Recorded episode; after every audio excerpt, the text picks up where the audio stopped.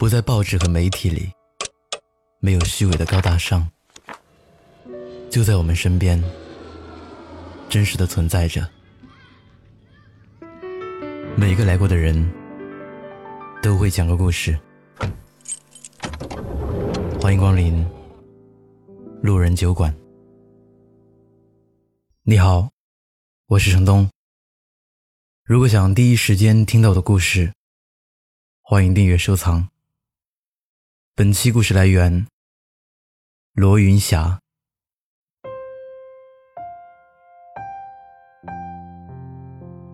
摧毁一个人的前程有多容易？也许比你想象的要容易许多。一次肆无忌惮的愤怒就可以了。之前在网上看到过这样一个视频，令人心痛不已。被泰国封为模范青年的男明星 Not，有一次驾车途经曼谷石龙军路附近时，被一辆摩托车擦撞了一下后车灯。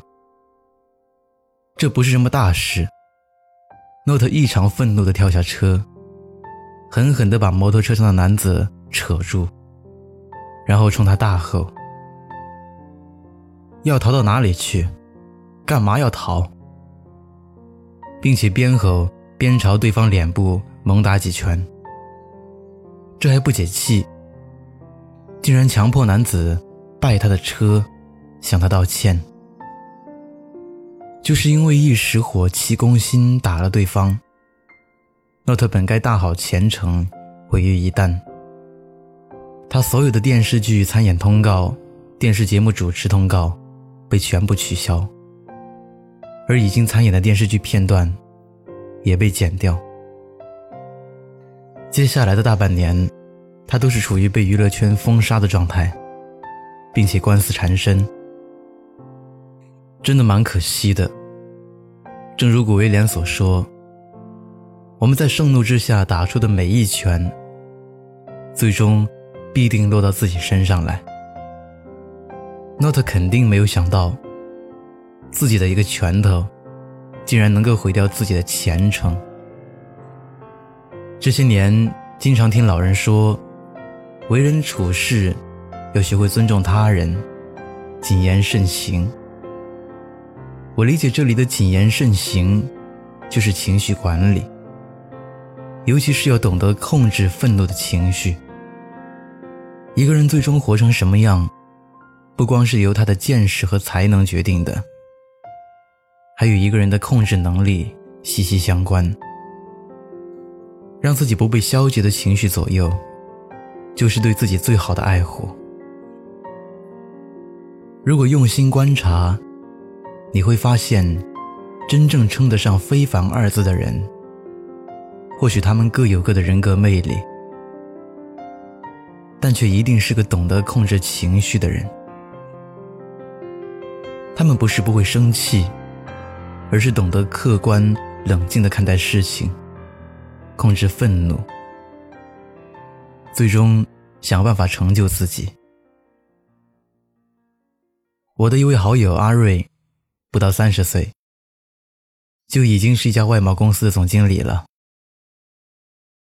回顾自己的经历，他总会说：“是父亲教给他的情绪管理，成就了他。”小时候，阿瑞家条件不好，全家仅靠父亲经营的一家小汤面馆。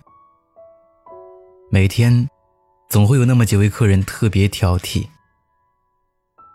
不是嫌面做咸了，就是佐料放少了。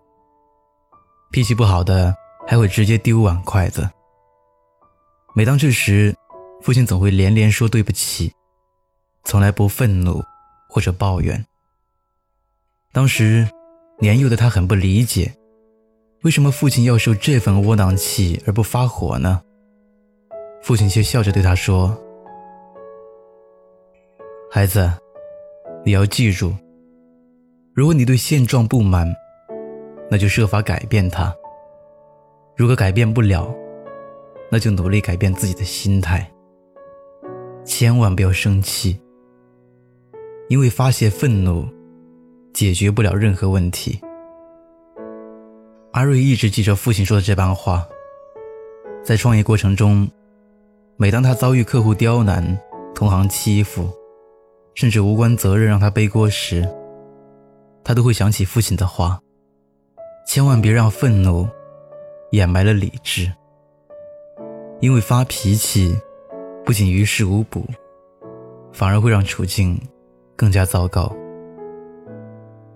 最终，他依靠自己的勤奋和努力。在一次又一次的情绪磨砺中，走到了很多人够不着的高处。克制，绝对不是认怂与懦弱，而是让自己变得更好。那些真正优秀的人，不是没有情绪，而是不会轻易让自己陷入愤怒的泥潭。恰恰相反，他们的理智。就是最有力的武器。电影《七宗罪》，愤怒之罪被安排在结尾，作为七宗罪的终结，当真是大有寓意。试想，诺米尔斯的愤怒不发作，就不会受到惩罚，凶手的理论就要陷于崩溃，那么结局就要改写。失败者就是凶手，但这恰恰是影片的高明之处。因为愤怒正是人性中最大的弱点。有人说过这样一句话：“忍住愤怒是比优秀更强大的词。”发脾气是一个人的本能，控制脾气。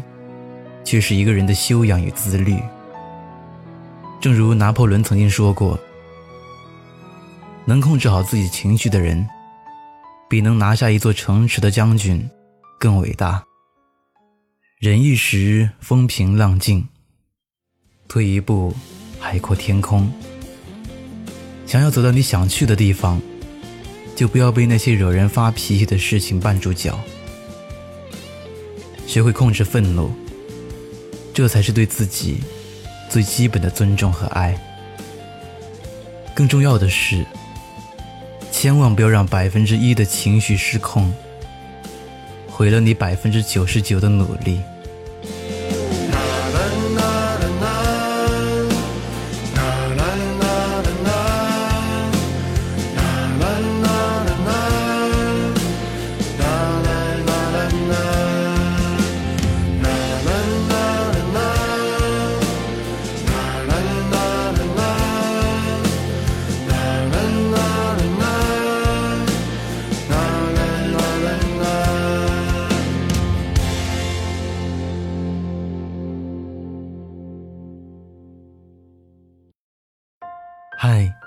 你好，我是程东。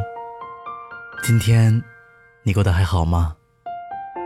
你可以在微信里搜索公众号“南方的冬”，只要你需要，我都陪在你身边。